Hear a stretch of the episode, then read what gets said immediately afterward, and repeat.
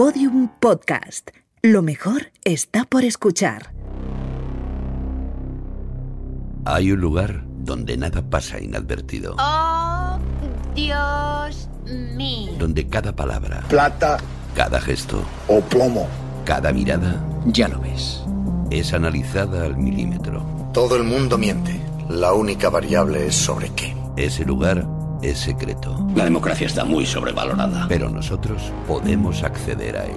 Soy el hijo de puta que manda aquí, joder. Laboratorio de Investigación de Series. O callas o mueres. Con los agentes Aurea Ortiz, Miquel Labastida y David Brieva.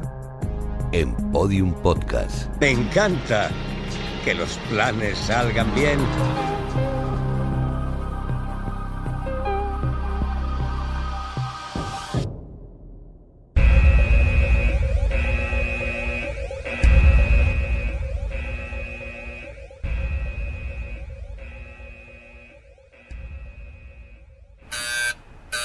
¿Quién es? Abridme, que soy yo. ¿Pero usted quién es? ¿Dónde va? Soy la agente Ortiz, vengo al laboratorio. ¿A qué laboratorio? Al de investigación de series, ¿a cuál va a ser? Ah, es que ha llamado a la sede central de los laboratorios. Pero si he tocado el telefonillo, el portero automático como siempre. Estoy aquí abajo en el portal, abridme, va. Disculpe, es que hemos centralizado todos los telefonillos y suenan en la sede central de los laboratorios. Ahora nos ponemos en contacto con el laboratorio de investigación de series para que le abran directamente. Disculpe un momento. ¿Qué?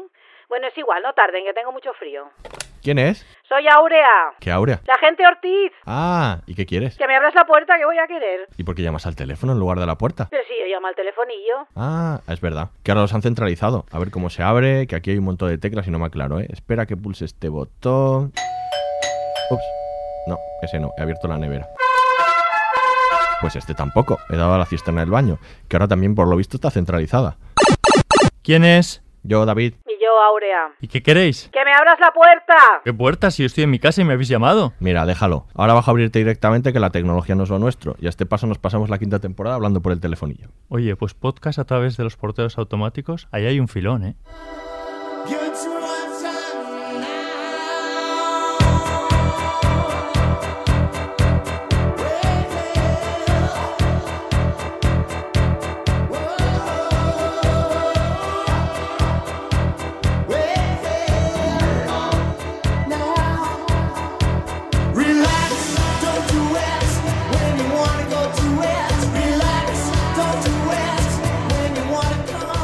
Bienvenidos al Laboratorio de Investigación de Series en el primer capítulo de nuestra quinta temporada. Volvemos con muchas ganas de hablar de las series que vienen en una temporada que promete mucho. Y para comenzar hemos pensado en una serie minoritaria que ha pasado muy desapercibida, si no habéis oído hablar de ella, se llama Black Mirror. Vamos a analizar su nuevo y especial capítulo Bandersnatch por lo interesante del formato, por el fenómeno en el que se ha convertido y porque siempre es una buena ocasión para hablar de Black Mirror, para que nos vamos a engañar.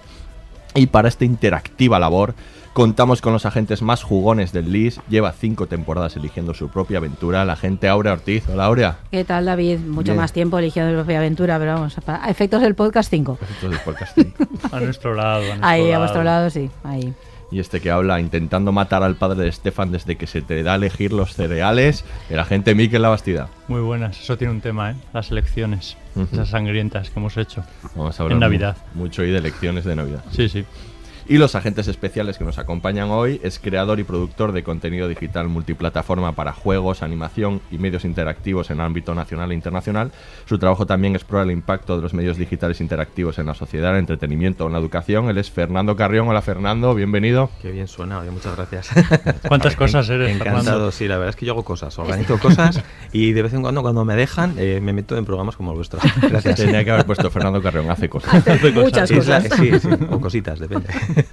Y es profesora del Departamento de Teoría del Lenguaje y Ciencias de la Comunicación en la Universidad de Valencia, experta en el campo de la comunicación digital, con trabajos tan interesantes y pertinentes como el, el- ecosistema digital, modelos de comunicación, nuevos medios y públicos de Internet, o por ejemplo creación y desarrollo de contenidos multimedia, hipermedia, hipertexto y nuevos lenguajes interactivos. Ella es Rosana Mestre Pérez. Hola Rosana, ¿qué tal? Hola, hola a todos. Muchas gracias por vuestra amable invitación y será un placer estar con vosotros. Eh, alguna de las publicaciones que has dicho no es toda mía, yo he colaborado, pero bueno, Pero también ahí estoy, pero ahí también estoy. haces muchas cosas. Ahí estoy, ahí Haces- estoy. Creo que nos vamos a ir nosotros tres, vosotros Que nos seguís dejamos. haciendo cosas. Yo creo que ahí los podemos dejar y no, sí, sí, efectivamente. Rosana Mestre Pérez hace cosas también. Y por último... Interactivas. ¿Tú haces cosas, David? Yo hago muchas cosas. David Brieva. Yo hago cosas. Y sobre todo lo que, lo que hago es intentar encontrar ese final eh, bonito para Estefan, pero no lo consigo nunca porque esto es Black Mirror. No existen finales bonitos. Pero vamos a ver si lo conseguimos. hoy. Comenzamos el podcast. Nombre de la serie, Black Mirror, capítulo especial Bandersnatch. cadena, Netflix, fecha de estreno del primer episodio, 28 de diciembre de 2018. creadores, Charlie Brooker, reparto, Will Poulter, Fionn Whitehead, Asim Chowdhury, Alice Lowe. sinopsis. La acción se desarrolla en 1984. Un joven programador intenta adaptar una novela de fantasía a un videojuego en el que al usuario se le plantean opciones para que elija lo que ocurre. Atención, este podcast contiene spoilers. Tu té.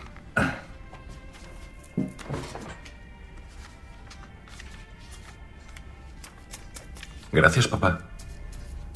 Perdona, estaba en la inopia, terminando lo de hoy. ¿Para la gente de los ordenadores? Sí. Tuckersoft, la empresa de Colin Ridman. Oh, el gran Colin Ridman. El señor Tucker, el dueño, quiere ver mi demo de Bandernatch. ¿Bander qué? Bandernatch. Se basa en el libro. ¿Era de tu madre? Estaba con sus cosas, sí. No sé si lo leyó. No creo. Jerome F. Davis. No parece un gran escritor. Va saltando de una página a otra. Se trata de elegir una aventura. ¿Mm? Tú decides qué hace tu personaje. Como en un juego. Suena emocionante. ¿Qué te parece si tú decides qué vas a desayunar? ¿Mm?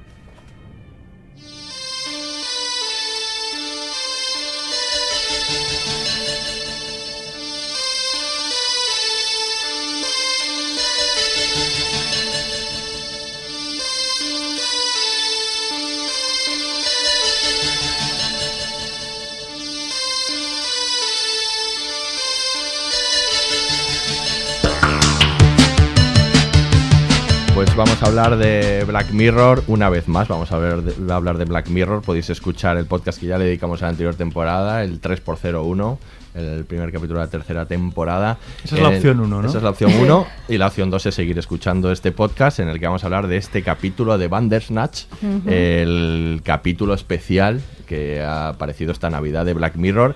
Pareció un poco de repente. eh, de repente también nos enteramos de que era interactivo, Sí. ¿no?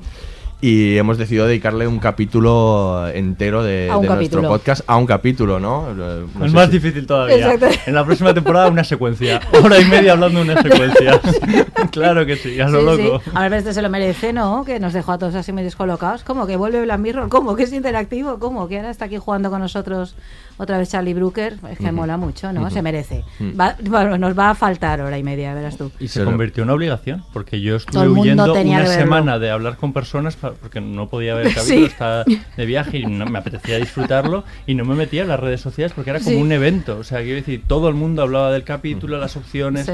era imposible un poco no, no huir, ¿no? De Nef- eso. Netflix, que es una bestia del marketing, ¿no? Lo llamó, lo llama propiamente un evento, directamente un capítulo y se convierte en eso. Hombre, ¿no? tiene, yo creo que sí que es un poco un evento, por más que haya habido antes experiencias interactivas destacadas, que es Black Mirror, es que luego el propio capítulo, bueno, que ahora descubriremos, tiene mucha amiga, ¿no? Eh, porque habla también de la propia interactividad, no sé, a mí...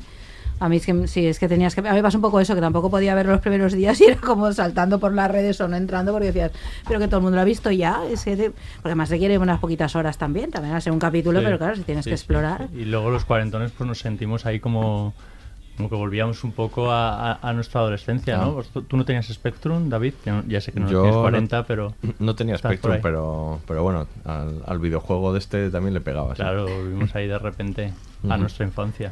Y Fernando y Rosana, eh, como no conocemos vuestra opinión sobre la serie, sobre Black Mirror, nosotros ya, la- ya hablamos mucho de ella en el podcast, aunque seguiremos hablando hoy, que supongo que conocéis la serie, habéis visto las anteriores temporadas, ¿qué os, qué os parece, sobre todo en vuestros campos de estudio, en lo que re- respecta a cómo analizar la tecnología y los aspectos de la tecnología contemporánea, ¿no?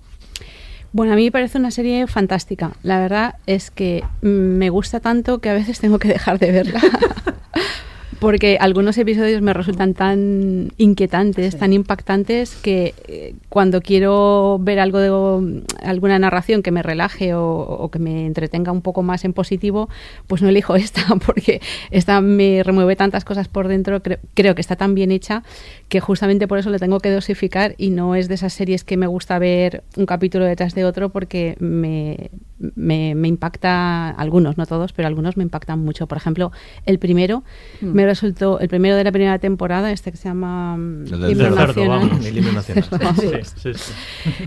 me resultó tan tan duro, la verdad, me, me, me pareció que por una parte tan sencillo y a la vez tan inquietante, tan porque es muy difícil impactar, creo yo, a los espectadores de, del siglo XXI, a los que nos gusta eh, pues la narrativa, el audiovisual. Hemos visto tanto que para que algo te impacte y no sea más de lo mismo, y por lo menos en mi caso lo consiguió. Y después de ese de- despe- después de ese capítulo, por ejemplo, paré y estuve un tiempo que no vi nada más porque necesitaba recuperarme acaso, ¿no? Sí. del shock y prepararme para ver otra cosa así muy dura. Es verdad que todos no son así, pero ese, por ejemplo, me impactó mucho. ¿Y, qué los que- vigencia tiene todavía ese episodio? ¿eh? Sí, Gente joven, sí. yo tengo algún sobrino que se ha enganchado hace poco a, a la serie y ve ese, ese capítulo y todavía le impacta y sigue Bueno, pero teniendo... no hace tanto, es normal, ¿no? No sé. Piensa en otras series de hace 4 o 5 años, ponte a verlas ahora. Ya. Seguro que no tiene la misma vigencia en, en cuanto a, en cuanto a la actualidad y luego en cuanto al impacto como, como formato visual. Te he interrumpido, Sí, perdóname, sí, no, Rosana. tranquilo, que estamos en modo interactivo. Exacto. Eh, además, eh, algo más que decir sobre ese capítulo es que ni siquiera es el más eh, propiamente tecnológico, porque nos está hablando de medios de comunicación de masas, digamos, tradicionales, o sea que ni siquiera es muy que está, está a la última en tecnología, sino a la, a la de siempre en medios de comunicación que con lo que convivimos y todavía se pueden decir muchas cosas.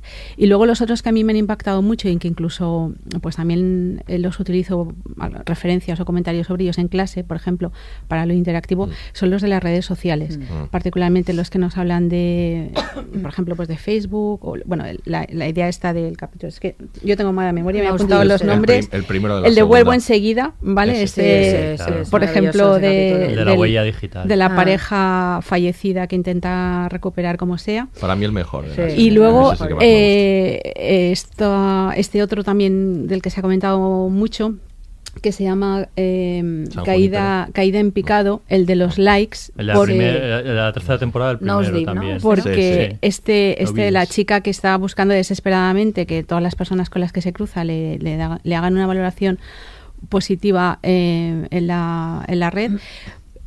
Desgraciadamente por la vigencia que tiene este capítulo con lo que parece que podría ocurrir en el 2020 en China, ¿no? Con este sistema de exactamente se llama de, de- de crédito social que eh, el gobierno chino ha anunciado que podría poner en marcha en 2020 para valorar a las personas y en función de los resultados restringir sus derechos como el acceso a la seguridad social. Da pavor eso, pavor. Es- esto de que la realidad supera la ficción o la conexión realidad-ficción y, y- y desafortunadamente la versión más lamentable o más eh, intimidatoria de, de lo social, ¿no? Entonces, mm, para mí es una serie de mucha calidad. Eh, bueno, eh, yo voy a. Mi perspectiva es un poco más, no sé cómo decir, más de guerrilla, más que académica. Que es decir, yo no. Ya me conocéis, bueno, los que me conocéis. Eh, he, he- he trabajado también en alguna en algún proyecto de, de tipo pues, de investigación universitario, dando clases también, pero sobre todo me considero más productor, productor de contenidos. Entonces, desde la perspectiva de productor y de la, obviamente, de, de consumidor de contenidos, porque no- una cosa no se entiende sin la otra, tú estás creando contenidos para un público o dirigido a un público. Eh, yo solo puedo que quitarme el sombrero con esta serie. Para mí, de verdad, o sea, es la serie. En estos Sí. momentos es la serie. ¿Por qué es la serie? Y además es la serie para nosotros, bueno, el equipo con el que estamos nosotros colaborando, por ejemplo, en un proyecto como Digital Chove, que es un, luego si queréis hablamos un poquito del tema, Digital Chove realmente nace como una reflexión sobre la primera temporada de Black Mirror. Decidimos que había que hacer algo Muy bien, porque era la ahí. manera de generar un punto, un foro de encuentro, un foro de debate de todo lo que estaba pasando alrededor de la bueno, llamémosla la, la, convergencia mediática y esa convergencia que, o sea, creadores por una parte, comunicadores por otra parte, educadores por otra parte, y no sigo porque, bueno, eh, es un 360 completo. Y es que en esta serie tienes guiños a todo. O sea, esta serie eh, puedes disfrutar, como decía un pastelero, yendo capa por capa, y ahora pongo y ahora quito, y, y, es un continuo work in progress. O sea, posiblemente todos los episodios que habéis comentado mm, dan para muchísimo más que eso. Incluso, por ejemplo, el del himno nacional eh, que parece aparentemente como el más analógico de, todos, sí que tiene una parte importante de tecnológica también, porque se está comentando cómo tienes que hacer esa grabación, no va a haber cortes, va a haber una sola cámara, o sea, eh, intentan, digamos, el equipo de expertos del señor ministro buscar fisuras para que esto se pueda hacer de una manera light y al final realmente resulta que no hay fisuras. Quien ha lanzado el reto sabe muy bien a nivel de tecnología qué se puede, qué no se puede. Eh, total, que es, un sí o sí, te está llevando por donde quiere. Y para mí esto me, me hace un poco reflexionar desde la perspectiva un poco más de creación el concepto de trampa-antojo lo conocéis todos, ¿no? O sea, yo te enseño algo, parece que, pero no es eso. O sea, te estoy llevando por donde yo quiero. Eh, este concepto, que luego hablaremos de las estructuras narrativas, tanto Rosana como yo, en, en, las diferentes experiencias culturales, creativas, desde el videojuego hasta otras experiencias transmedia, multiplataforma, teatro interactivo, etcétera, eh, tienen un punto en común todos, que es esa figura de, del narrador. ¿Quién marca la historia? ¿Por dónde te llevo? ¿Realmente te estoy dejando elegir? ¿Es esto un experimento psicológico? Habéis visto todos Cube, supongo, ¿no? Eh, vale, estamos dentro de un Cube barra Matrix, barra etcétera, etcétera, etcétera. Entonces, no sé, yo a Charlie Brooker lo veo un personaje súper entrañable, raro, raro de narices, me encanta porque es hay un, conecto con él un montón de temas personales y, de visión. Eh, yo creo que si hubiera nacido unos años antes, posiblemente se hubiera integrado en un grupo como Monty Python, porque hubiera encajado, vamos, eh, con, con un Terry Gillian de la mano podían haber hecho, yo que sé, maravillas. Hubiera vuelto Monty Python muy, desasosegante, ¿eh? No, no, sí, pero, pero tú fíjate que el humor, el humor británico, el humor del, ¿os acordáis del loro? aquí te traigo mi loro, ¿os acordáis, no? La gente decía, ¿esto de qué va? o sea, rompían esquemas desde una perspectiva completamente de qué tipo de humor me estás vendiendo. Claro, es un humor británico, es un humor negro, es un humor deformante, es un humor que coge la sociedad y te está sacando las tripas delante de ti. Bueno, en el sentido de la vida, por ejemplo, de Monty Python, cuando vienen a... Si tú has firmado aquí, has donado tus órganos, bueno, pues es que venimos a, venimos a por tus órganos. es que aún no me he muerto. Bueno, si has leído la letra pequeña, es que claro, ahí no ponía nada de que te tenías que morir. Cuando hacen falta, venimos a por ellos.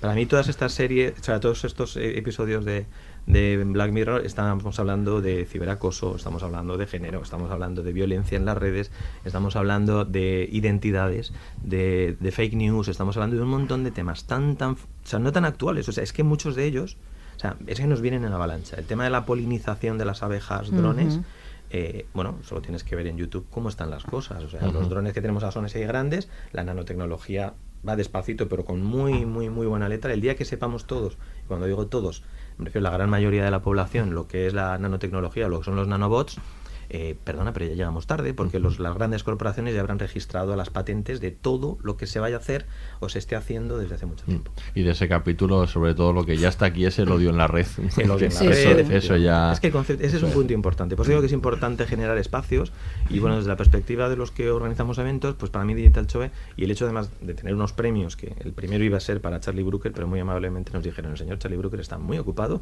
trabajando en su próxima temporada y no puede venir a Valencia. Dijimos, vale, pero lo ponemos en tareas para futuro. O sea que sí o sí lo haremos e intentaremos que venga. Charlie Brooker es un hombre muy ocupado, eso, está claro. Y si no que venga Anabel Jones, que tampoco pasa nada. Tampoco pasa nada. su nombre y son el mismo nivel o mayor, no te preocupes. Muy curioso, es verdad, que, que todo esto salga de la mente de, de, una sola persona. En este caso, al principio es Charlie Brooker el que escribe los guiones, encierra y de estas ideas que tiene, de esas osegantes, se las comentan a Annabelle Jones y a partir de ahí empieza a trabajar, ¿no? Y empiezan a pulir entre los dos. Pero, pero sí, desde luego lo, ve muy claro, ¿no? Y, vio muy claro en este caso eh, hacer este capítulo de Black Mirror, del que ya vamos a, empezar a hablar ahí pertinentemente, y, que le propuso Netflix, que es una cosa curiosa. Netflix le propone hacer un capítulo interactivo, no es una idea propiamente suya, es algo que Netflix ya había hecho. Netflix tiene varios capítulos interactivos, sobre todo de eh, infantiles, eh, muy básicos, y, se lo proponen y ellos lo, en un primer momento, tanto él como Annabelle Jones lo hablan y lo rechazan, no, no les parece, y luego empiezan a barajar una idea de un capítulo que ven que encaja, ¿no? Y, como ven que encaja, dice, bueno, vamos a hacer ese capítulo interactivo y, lo ven muy bien porque además mm, en otra, se puede, esto se podría hacer en cualquier ficción realmente, pero... Eh, en Black Mirror no, no, no, digamos, no, no perturba el ADN de la serie, o sea, encaja con, con cómo es la serie. Y si lo hicieses, pues, qué sé yo, en cualquier otra serie, pues a lo mejor quedaría como un experimento interesante, pero que no tiene mucho que ver con, con el resto, ¿no? Y, y, bueno, yo creo que eso es lo que hace pertinente que aparezca de repente un capítulo interactivo en una serie que ya existe, que tiene cuatro temporadas y que se entiende perfectamente que, mm, que tiene que ver con el ADN de la serie y con el contenido del propio capítulo. ¿no? Claro, es que ahí es donde Charlie Brooker muestra su absoluta maestría, o sea, que la miremos todos los que estamos aquí muchísimo. Claro, es que es que el tema propio es esa interactividad, o sea, claro, no es el vas a elegir en plan eso, elige tu propia aventura, que si voy para acá o voy para allá. Es que lo que hace es que el capítulo va de eso, va de la toma de decisiones, de cómo se toman las decisiones, de quién vigila quién, de quién construye el relato, quién domina la narración, va justo de eso, ¿no? A mí eso me gustó mucho.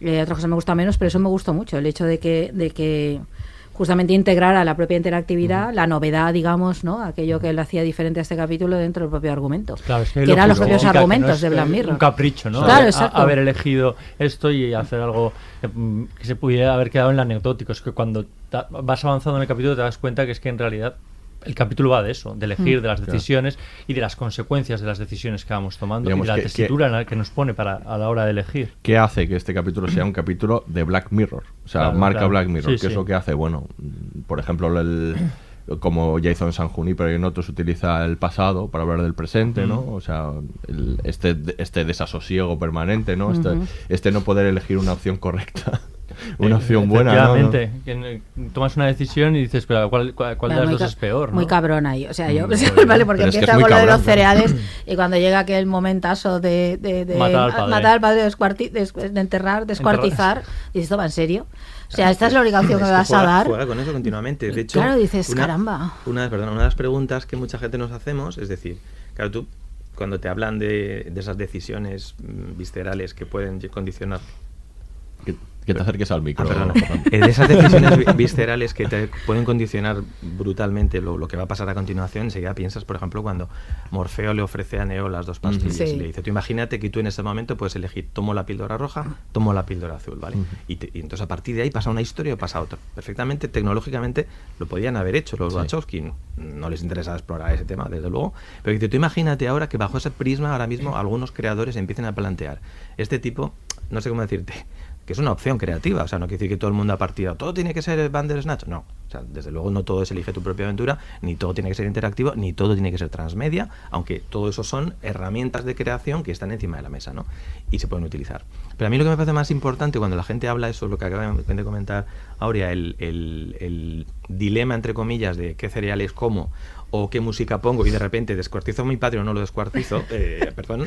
Bueno, o lo perdido. entierro, perdona, o lo entierro Claro, o lo que me- descuartizo, Claro, es que que me he es perdido. o sea, malo o peor. Es un Sí. humor negro brutal, Sí, o sea, eso es lo sí. que hablábamos, es un humor negro brutal. Pero y tú imagínate que esto te lo hubieran llevado a cualquiera de esos- de esos otros episodios de la serie que hablamos antes, de, de Black Mirror, que aún son todavía muchísimo más, algunos de ellos muchísimo más sádicos. Bueno, pues es que yo creo que venimos de, esa- de, de ahí. Claro, Entonces, te han cuando tomamos la decisión estamos pensando en Black Mirror. Claro. Cu- ¿Cuál es la mejor decisión? Como ahí somos, creo que guion, porque nadie en su sano juicio elegiría matar a su padre. Pero ahí somos guionistas de, de- de Black Mirror y decimos, por el bien del capítulo, Sí. voy a matar al padre. ¿No? Estás o- o- colocado o en la lógica. o por vicio, ¿eh, Miquel? Que ver, es que también- creo que eres la única persona, David, que conozco que no mató al padre. Yo O sea, que intentaba sí, salvar al padre, pero- que escogiste... Ojo, ojo con ese Ah, tema. creía que tú también con- eras otro de ojo- esos. Ojo con ese tema, porque es importante. Acabéis de poner un poquito el dedo en una de las llagas, que es la excusa. Dice, bueno, como no soy yo, Claro. mato a mi Sí, padre. claro. No. Totalmente, sí, Claro. sí, sí, Y mucha sí, gente dice, confieso. "Hombre, por favor, pero ¿cómo vas a matar a tu padre? No, no, Bueno, no. mucha y aunque gente, sé que no voy a ir por el camino adecuado, porque alguien ya me ha contado, me ha soplado cosas, pero esto es un poco como cuando tú en videojuegos, que luego hablaremos más en detalle, juegas al GTA. El, conocéis todos el GTA, ¿no? Ujú. Eh, ¿Qué pasa? Pues que en el GTA tú puedes robar coches, tirarle, quieras, pegarle a los abuelos, eh, coger un bate de béisbol y estampárselo con alguien. Pero como no eres tú, no pasa nada. ¿sabes? Es un muñeco y es un muñeco que además cuando hace cosas, eh, tu responsabilidad no, diciendo, no pasa nada. Pero es interesante, ¿es distinto eso en una ficción televisiva? Claro, porque Claro, yo en una ficción es que luego televisiva creo que te sientes más responsable Claro, que en un no, no, pero no solo en una ficción Ah, televisiva. Pero yo creo que en el videojuego estás en modo juego, hasta cierto punto, y claro, y eso distancia Mm, sí, pero no, de porque- pegarle con el bate por muy bestia que sea. Depende del videojuego. Ya, claro. Porque dentro de los videojuegos tú tienes desde lo que llamamos juegos en primera persona, en el que yo veo mis manos, con lo cual soy yo, ojo. Entonces lo que está pasando, si yo giro, giro a la derecha o a la Sí, ya. izquierda, cuando hablamos ya de juegos en realidad virtual que son inmersivos, que yo me miro y me veo que estoy atado a una silla y soy yo, y entonces empiezo a sentirme, ostras, no puedo moverme, aunque me muevo, mi personaje no se mueve, hay una identificación, bueno, hay toda una serie, digamos, de de diferentes eh, niveles de acercamiento, de proximidad con el personaje que tú estás utilizando y el- la interacción con el, con el entorno, personajes y escenarios. Pero sí que existe, cuando existe esa lejanía de decir, manejo una serie de hombrecillos que invaden territorios. Bueno, pero son hombrecillos, si se mueren no pasa nada porque aprieto y recargo otra vez o tengo energía para volver a intentarlo más tarde. Depende de todo eso, cambia la interacción. Por eso, y luego volvemos a hablar un poco más en detalle, es importante mencionar algo que hoy en día mucha gente no conoce todavía, pero es una super aventura, que es el teatro inmersivo. Ahí sí que eres tú el que estás dentro. Y no sé si os suena el nombre de Punch Drunk, es un grupo británico de teatro que tiene dos, prácticamente dos obras de teatro que son clave para entender lo que ellos están haciendo.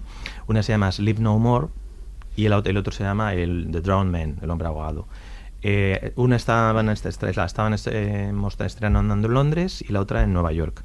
Y los, es- los escenarios realmente son edificios enteros. O sea, el, eh, el de- el de Nueva York, que es Sleep No More, es un hotel, el Hotel McKittrick, que es un hotel que, bueno, pues un edificio restaurado con varias plantas, con un garaje, con una azotea, en el que todas, todas las habitaciones son susceptibles de ser escenarios. Hay un montón de tramas paralelas, tú puedes decidir a quién sigues y a quién no sigues, y a los espectadores se les diferencia de los actores porque todos llevamos una máscara que nos recuerda a las de Kubrick de la peli de Eyes Wide Shut, eh, con la cual, persona con máscara, espectador. Puedes interactuar con lo que quieras bajo tu responsabilidad. Si tocas a un actor, te dicen, ojo, que el actor se siente automáticamente liberado para poder interactuar contigo como él considere. Ojo con eso. Pu- Puedes abrir cortinas, abrir cajones, buscar notas y de hecho todo La es un- pequeña escala son las escape room también, ¿no? Claro, es lo que digo, claro. Tan ese de con- moda ahora. mira, que microteatros, escape partes. rooms, Sí. experiencias inmersivas. Claro. Hoy en día todo está tan híbride- hibridado de alguna manera Sí. que el creador tiene unas posibilidades y un, pot- un potencial brutal para crear. Yo Pero- luego creo que son, o sea, son experiencias que mm, te invitan a elegir, pero que eliges menos de lo que crees. Y creo que pasa también Sí. en Black Mirror. Que, tienes, ese, puntos, que sí. tienes ese poder de estoy eligiendo un montón, pero en realidad siempre te conduce al mismo, al mismo sitio. Y al final la experiencia en común suele ser muy similar entre todos, con lo cual tantas posibilidades igual no habría, pienso. ¿no? Claro, este yo- a mí me gustaría apuntar dos cosas. Uno, sobre lo que comentabas tú, eh, creo que forma parte de la tendencia a hacer todo experiencial. Sí. Vimos Mm. eh, en una época en que Vimos desde la publicidad eh, hasta el turismo, hasta los relatos, eh, incluso en términos de relatos, mm, yo diría que, que esto, el caso de Black Mirror es una especie de revival, porque realmente estamos volviendo a, a algo que ya se exploró en los años 80, que se había abandonado porque no se había considerado demasiado interesante. Los orígenes de esto son literarios, en literatura esto se había dejado de lado porque parecía que se había llegado a un punto ya de de que ya no interesaba seguir más adelante, no daba más de sí Eso la sí. cosa. Y en audiovisual también se habían hecho algunas experiencias, incluso aquí en Valencia, en la Rambleta, se ha estrenado alguna película.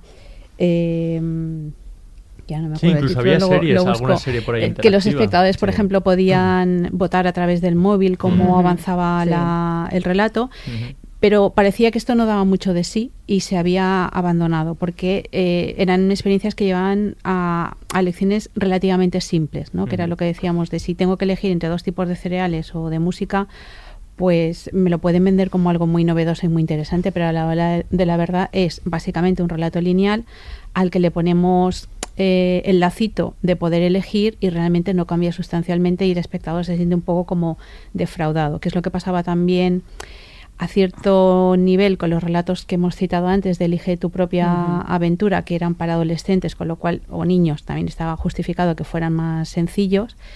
Pero claro, cuando uno crecía, pues esto se le quedaba ya un poquito corto porque al final era se muere, no se muere, ataca, no ataca, lucha, no lucha, o cosas así que eran muy, muy sencillas. Y por cierto, también que no se me pase, quería hacer un apunte mm, sobre esto que además eh, hemos empezado el podcast eh, diciendo a Aurea lo de elige tu propia aventura y he leído por ahí la anécdota de que la empresa que de estos eh, de estas Libros. publicaciones eh, intent- ha intentado por lo menos denunciar a, No, ha- ha denunciado denunciado. Ah, sí, sí, lo que, vamos, intentado nos conseguir, nos ha denunciado, intentado ellos, pero- conseguir un beneficio económico sustancial 25 millones. porque tenían tiene. el copyright, eh, porque dicen que tienen el copyright sobre la expresión, así que Es asombroso cuidado con esto, esto. es ¿no? No, es que. Netflix quería comprar. Intentó tu comprar los derechos, sí. ¿no? Por eso digo, no os preocupéis que detrás hay una estrategia conjunta, consensuada, que posiblemente dentro de poco dirán, bueno, fruto de este acuerdo va a salir la serie de Elige tu propia aventura Black Mirror. Me pasa que tiene Hay la- varios formatos la- multiplataforma. Que no tiene la 20th Century Fox, los derechos de adaptación de la Elige tu propia aventura, que probablemente sea quien lo saque ahora. ¿no? Exacto.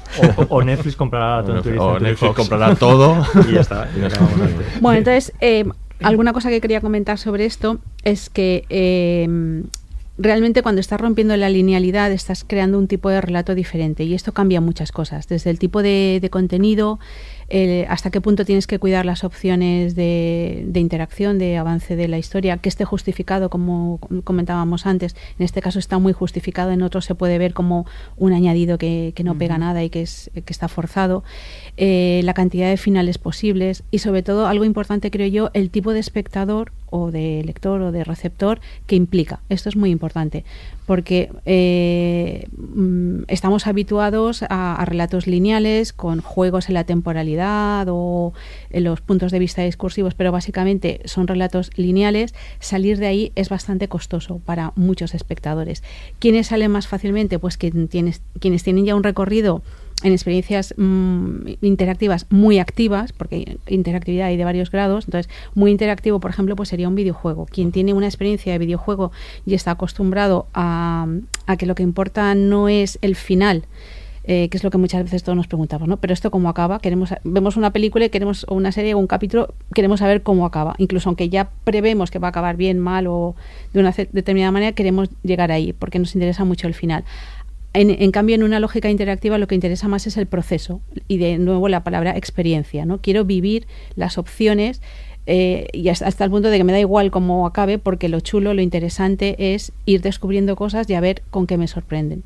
Luego otro elemento interesante son las opciones. Hemos dicho las básicas, por ejemplo, eh, de los cereales o las que realmente intuyes como espectador que van a hacer cambios sustanciales en el relato, tipo mato, entierro cosas así, ¿no? Entonces, en eso yo creo que la serie, a mí, por ejemplo, cuando, cuando la empecé a ver con esto de los cereales y la música, me quedé así, uy, esto... Esto es lo máximo que va a poder esto, decir. esto tan novedoso, tan novedoso en, en Pero era como, era como la intro en el claro, 2019, claro, engañando. mm, Exacto, pero sí. eh, por eso me parece muy interesante, ¿no? Que juegan un poco con las expectativas ahí, parece que la cosa empieza flojita y Es el luego tutorial. eh, Claro, exacto. realmente da pasos mm, a, a niveles mucho más profundos, con, con varias capas de lectura y mucho más Pero interesantes. es- hasta cierto punto yo creo que es lógico porque lo que, lo que acabas de comentar tú, o sea, hay todo un público ya acostumbrado a, consumir, ya no digo videojuegos, a mí la palabra videojuegos se me queda un poco pequeña, quiero decir, o sea, incluso cuando hablamos dentro del sector profesional, que tenemos un montón últimamente de movimiento en esas direcciones, eh, hablamos de industrias creativas digitales, industrias interactivas, ocio interactivo digital, o sea, hay un montón de etiquetas que podríamos decir que son más realistas, porque alguien que hace un juego simplemente para vender una estrategia como Valencia, Comunidad Valenciana, vente aquí y disfruta como un enano, te vendemos una experiencia, te vendemos una serie de contenidos, te pongo unas gafas y tú ya estás, wow, estás en, estás en las playas, en las montañas, donde sea.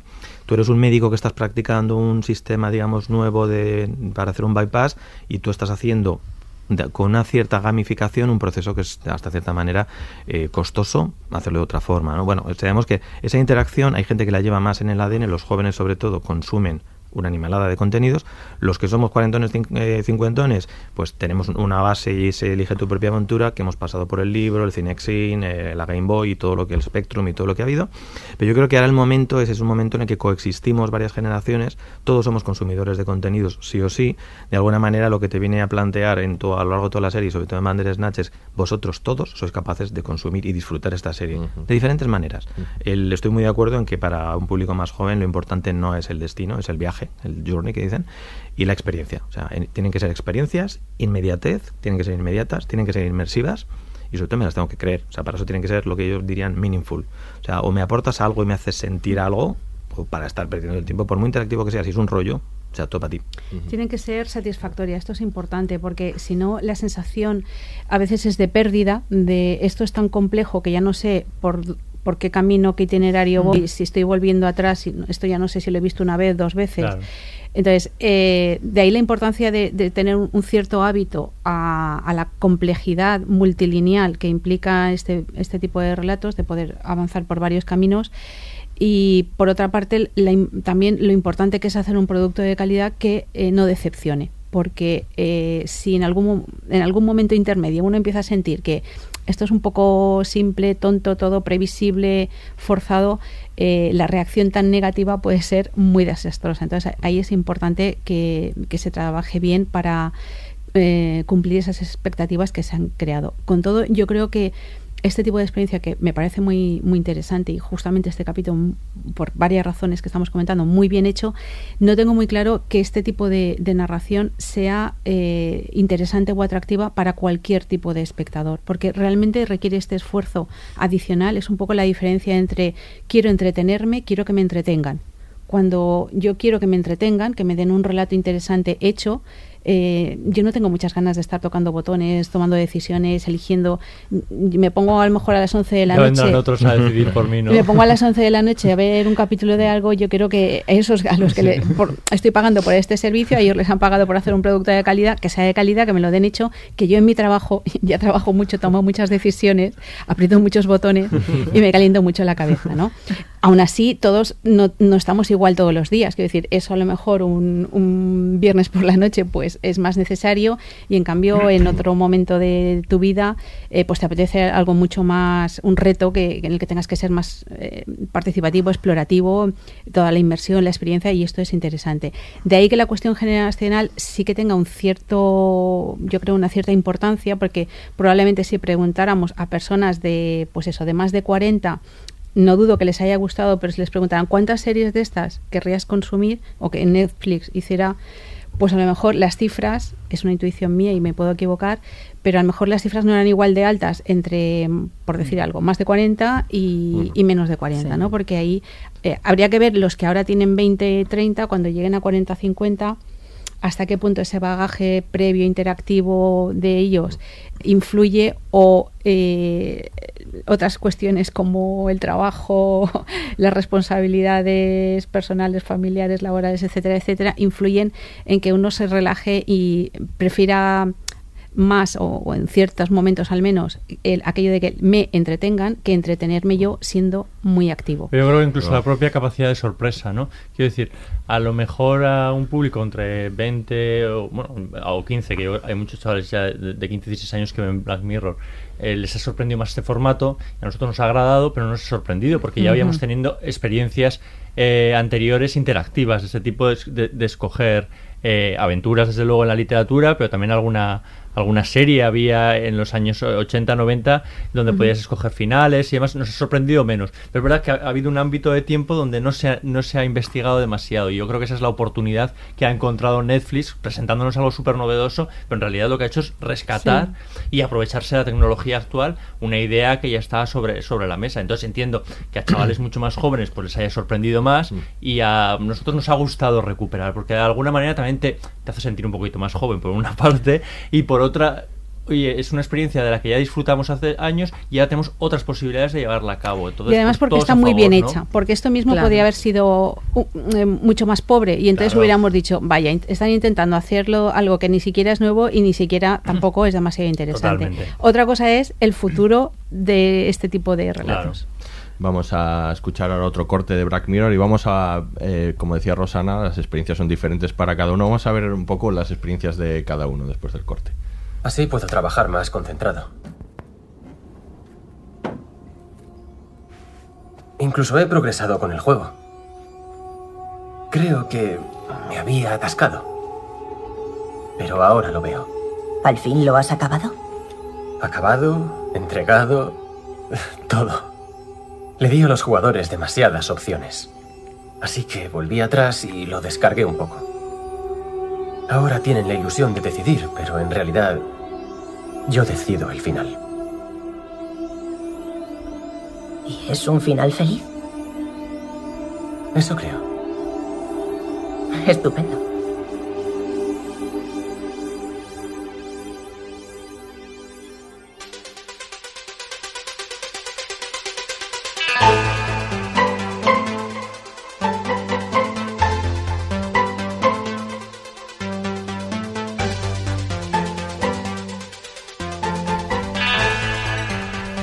Seguimos hablando de Bandersnatch. Eh, es una, producción tremenda, complejísima, de la que podemos luego hablar un poco eh, de, sus interioridades. ¿no? Se rodaron un montón de horas de metraje, más de cinco horas de metraje. Ahí dicen cinco finales distintos.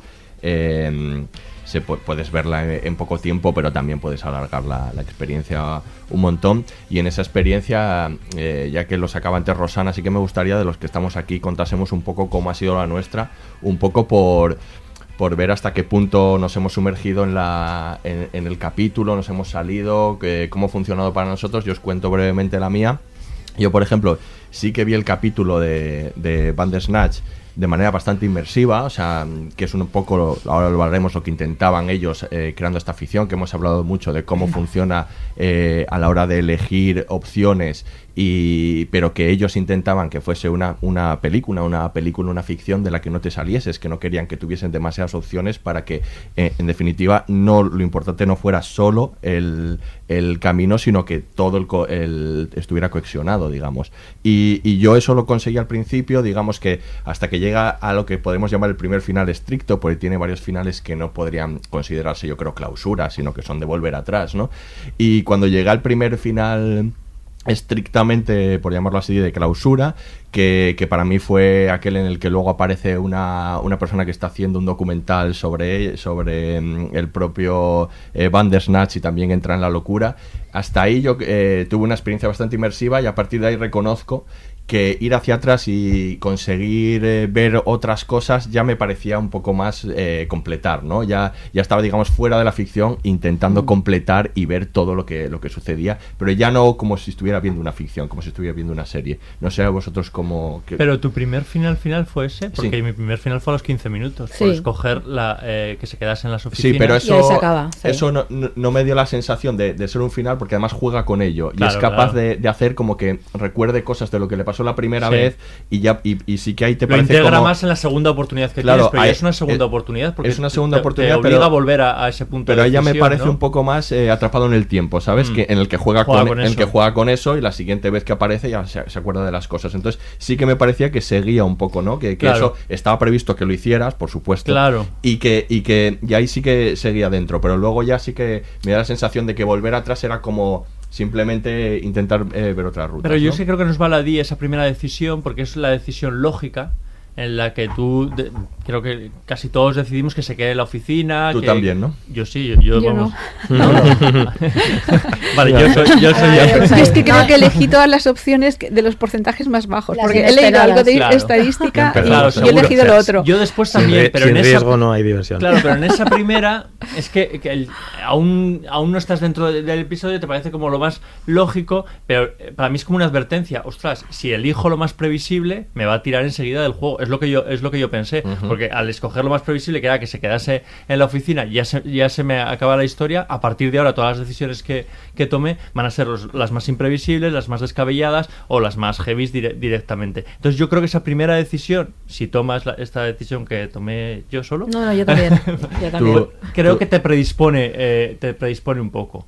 Y ya está. Si me permites un apunte ahí, en, en, esto de las opciones yo creo que hay algo interesante de hasta qué punto tienen que estar bien hechas porque hay como dos niveles, el antes de y el después de. Es decir, antes de tienen que ser eh, sugerentes, interesantes, previsibles o no. Tú estabas diciendo, pienso que si elijo la previsible, es decir, estás generando en el espectador una serie de expectativas que son su propia película que él se monta, porque puede ser esa eh, el, razonamiento o puede ser otro distinto, pero te está obligando a, hacer, a, crearte un horizonte de expectativas a, a, priori, digamos. Y luego, una vez haces, clic y eliges, eh, tienes eh, lo mismo a posteriori. Me satisface respecto a lo que yo había pensado que era, me está abriendo mm.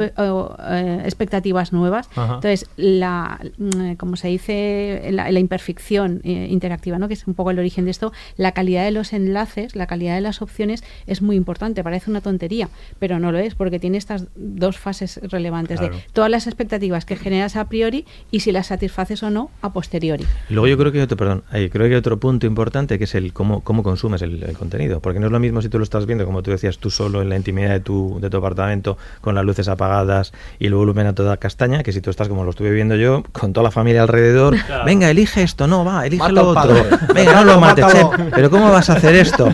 Y, y se acaba convirtiendo una ¿eh? experiencia familiar, pero de verdad que chapó. ¿Por qué? Porque es de estas cosas que la gente hoy en día dice, bueno, tú ves una peli y la gente, muchos acabamos, nos dormimos en el sofá, o sea, porque estás cansado, porque ya es la hora, por lo que sea, ¿vale? Pero es una experiencia diferente, o sea, entonces quiero decir, la manera de consumirla cambia. Y sobre todo yo creo que esto lo que abre es una cosa muy interesante, que son nuevas posibilidades dentro de los esquemas, llamémoslo más o menos clásicos, férreos, que algunos productores o que algunos consumidores o compradores eh, te obligan un poquito a, a fijar en, en- en el catálogo de producción. Y creo que esto va a suponer, pues por ejemplo, que muchas personas o muchos productores y sobre todo muchos guionistas empiecen a, a com- a combinar esa esa doble mentalidad de guionista, llamémoslo narrador tradicional, y guionista interactivo o narrador, como llaman, interactive designer, que viene más del mundo eso de los interactivos y los videojuegos, en el cual la estructura no lineal exige un- una estrategia no lineal. Y esa estrategia puede a su vez buscar eh, esa complicidad o al revés, intentar sorprenderte. Una cosa que a mí me- se me quedó clara, dije, ostras, ¿qué, qué hubiera pasado si hubiera cogido los otros cereales? Claro. Claro, hasta que luego no te vas a internet y ves el flow o vuelves a probar O la otra yo opción. lo- yo lo hice, yo claro, yo ¿qué también. pasa? Que entonces tú siempre te, te- bueno, te quedas con esa duda. Claro.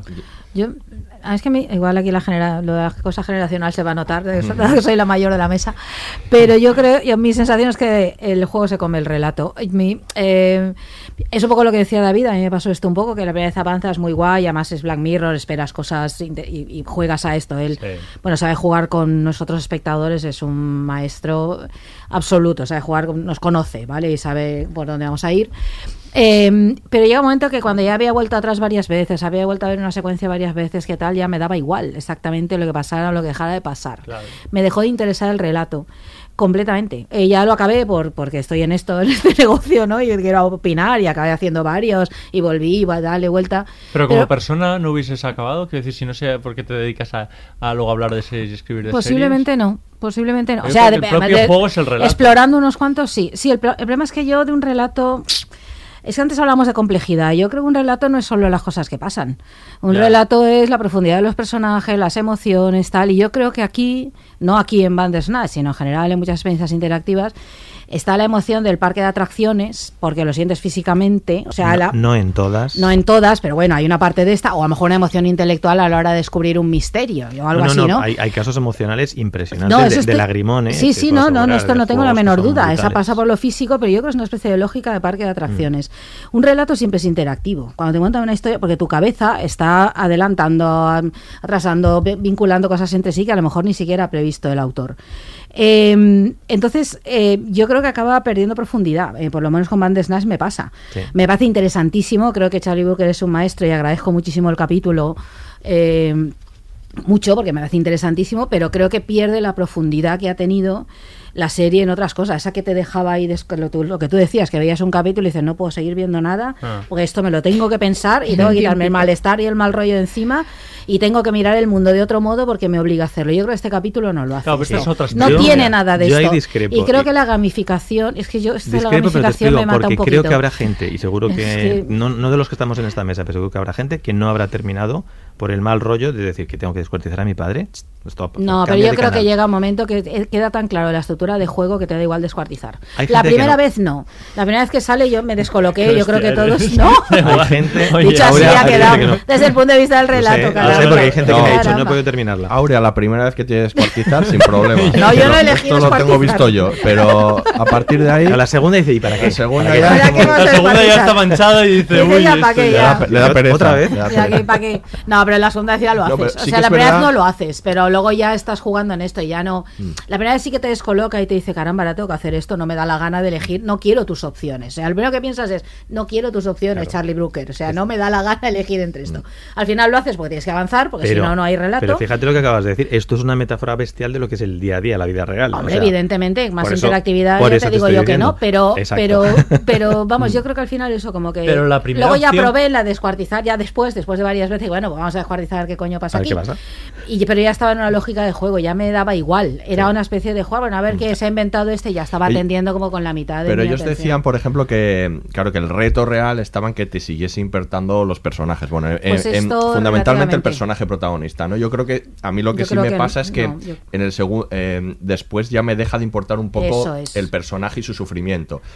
Pero lo que, eh, en cambio, lo que sí consiguen, igual más que en otras ocasiones, él siempre intenta aludirte. O sea, en, en Black Mirror es una serie que intenta aludirte personalmente e incomodar, siempre todo incomoda, el tiempo. O sea, cuando siempre. él retrata el odio en la red, él está tratando de decir, Sí, sí, fíjate sí. que tú a lo mejor has escrito este tweet ¿eh? y eres tan responsable como estos que están salien- saliendo ahora que están matando gente por escribir esto, ¿no?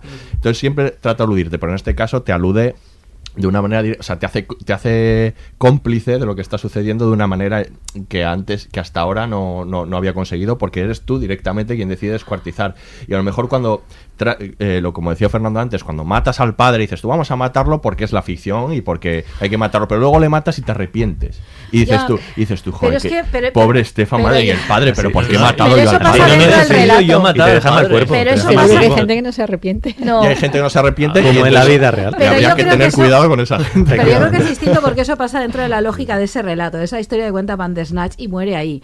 Cuando eh, en, en otros en otros capítulos de Black Mirror, cuando te hace muy consciente de lo que significa dar like a algo, eso sí que tiene efectos en la vida real, más allá de la pantalla. Y creo que el descuartizar al padre tiene efectos dentro del relato, pero no fuera, porque Uy, eso es algo que no va a eh, suceder. perdona que te interrumpa. yo creo que eso no, yo creo que es otra Este esa. planteamiento, ¿sabes dónde lo veo clarísimamente? Si no está ya implantado, pero estará en vías de, en todos los departamentos de recursos humanos. Que te ponga los 15 minutos de rigor, juega este juego. Y ese juego va a contar más de ti de lo que les puedes ya, contar tú en ya. una revista. Ya. Sí, sí. Descuartiza al padre, vale. ¿Veis cómo, ves cómo Oh, va? vale. Que es como la gamificación mal, Efectivamente. mal, mal, Pero mal. ojo, eso entraríamos Ya en lo que eso ya no es gamificación, es lo que llamamos serious games. Y los serious games son Ya, juegos bueno, pero- que tienen otra finalidad más allá de entretener. Pero forma parte un poco de esta tendencia a la gamificación de toda nuestra Sí, vida pero- y todo nuestro consumo. Y es un poco Yo creo oxímoron, que ¿eh? eso- Serious claro. game, game, o sea... Claro. No, no, pero es que es divertirme. Puedes- Claro que eh, jugando nos abstraerme, descubrimos cómo no tomar somos. decisiones Eh, importantes efe- que luego me van a Eso es para otra ¿no? mesa que os invito a que Vale. lo montemos y hablamos de serious una, games de y gamificación, sí. Claro. porque el tema da para mucho. Y aquí en real. Valencia hay experiencias buenísimas, así de claro. Eh, volviendo un poco a lo que estábamos comentando de recursos humanos, no es broma, una de las en la empresa en la que yo Eso trabajaba me encanta, de ¿eh? que sea- videojuegos, que sea, para recursos humanos y que sea descuartizar o enterrar y digas Bueno, tú, a mí ¿qué me tengo que miedo- contestar para que me contraten No, no, aquí? pero tú Claro, imagínate. efectivamente. Igual la respuesta es ninguna. Imagínate Claro, una empresa claro, de videojuegos, ¿vale? Es Eh, capaz de todo. Un Bandersnatch, coges tal cual ese Bandersnatch, lo, lo, lo cambias, cuatro cosas, y para una empresa de videojuegos, saber cómo tomarías decisiones, cómo gestionarías las crisis, los momentos, cómo reaccionarías.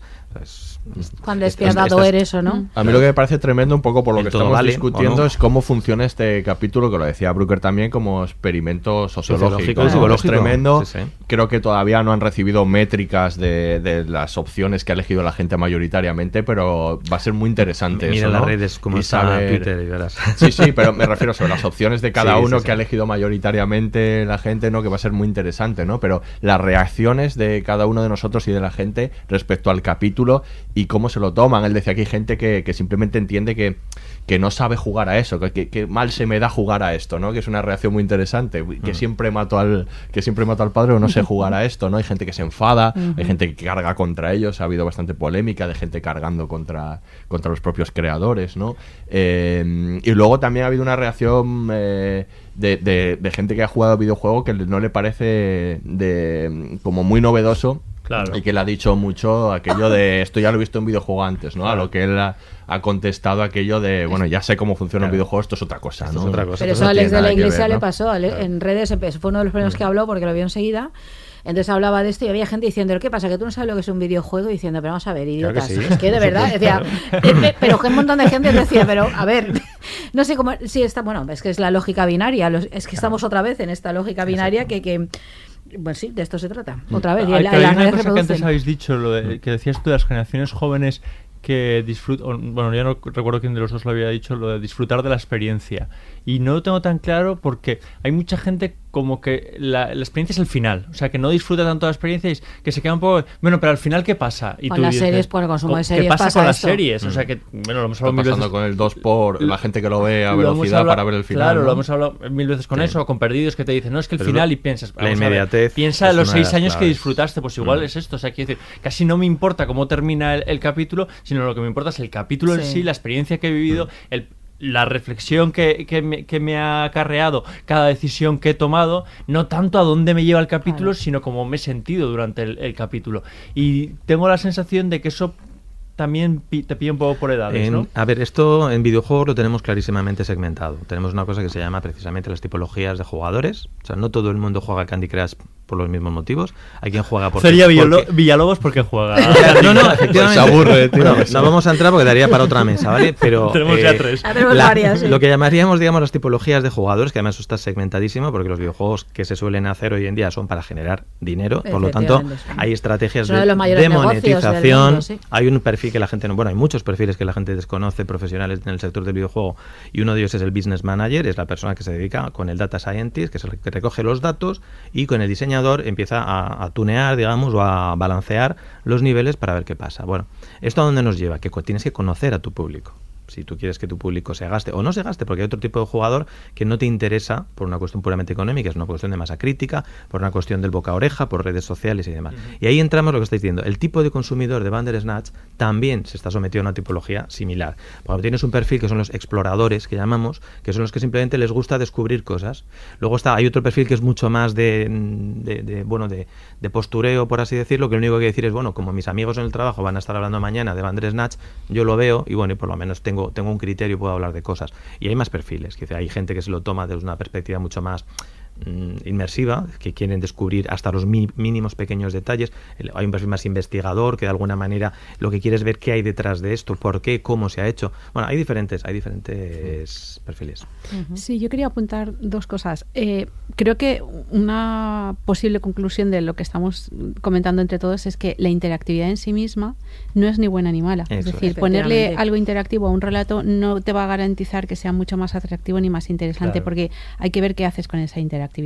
Y probablemente lo que hace atractivo, o al menos en mi opinión, este, a este capítulo, eh, no es solo que también la interactividad, sino eso otro que hay, además de, o a dónde te lleva, en la claro. parte de relato, que es creo yo, alguna de las cosas interesantes de, de la, del capítulo, que tiene mucha más trascendencia, más profundidad, y si queréis ahora luego hablamos de esto. Yo había otra cosa que iba a decir que se me ha olvidado. A mí, yo me he quedado con la duda de tus, de tus opciones, porque tú has dicho que, has escog que escogiste, de tu experiencia, que tú escogiste las opciones ah, sí. más minoritarias, ¿no? Sí, por, porque he visto alguna información sobre estadísticas y, y, me ha llamado la atención de, vaya, pues yo justo elegí todo lo contrario, debo ser la rarita. Tú saltaste por la ventana. O la, o la, o la minoritaria. Esa ¿no? es buenísima. ¿eh? No, no hay muchos datos todavía, pero de los poquitos que, que he leído.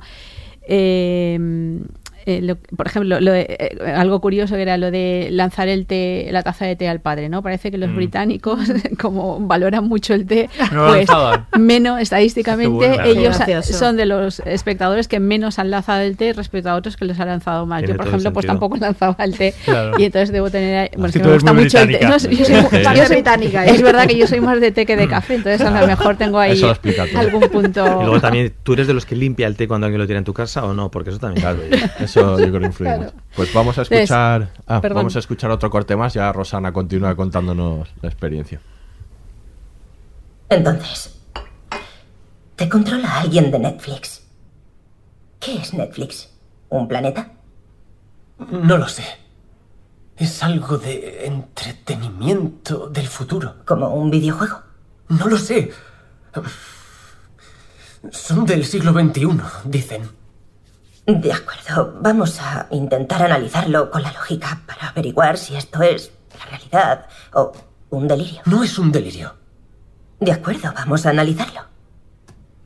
A ver, todo esto está pasando para entretener a alguien. A alguien que te controla. Ajá. Entonces, ¿por qué no estás en un escenario más espectacular? No entiendo. Piénsalo. Estás en una habitación corriente, en un lugar corriente, hablando con una mujer normal.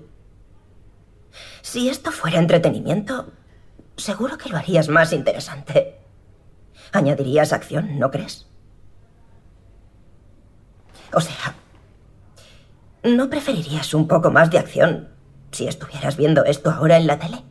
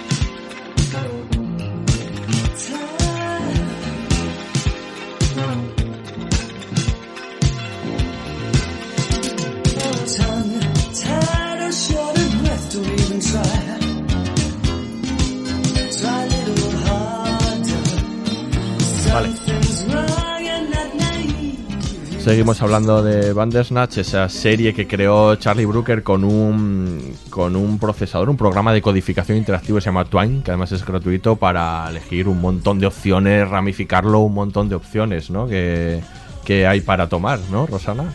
Sí, eh, iba a hablar, eh, lo que se me había olvidado, que ya lo he recordado, de mi propia experiencia y, y es que yo me lo tomé, eh, yo decidí que renunciaba a la opción mm, consumo compulsivo de todas las opciones. Es decir, decidí que de un, en una primera en un primer visionado no tenía la necesidad, pero esto es una decisión personal, de explorar absolutamente todos, que me permitía volver otro día y otro día sabiendo que voy a repetir algo, pero bueno, ya exploraré otras opciones. Entonces creo que eh, cuando vienes de un relato lineal, eh, comentábamos antes que es, importante la experiencia y el final no tanto. Yo creo que el final es muy importante porque en un relato, por mucho que la historia te enganche y tú la estés viviendo y quieras eh, el, el- el cómo y toda la parte central sea muy importante, que no te quiten el final.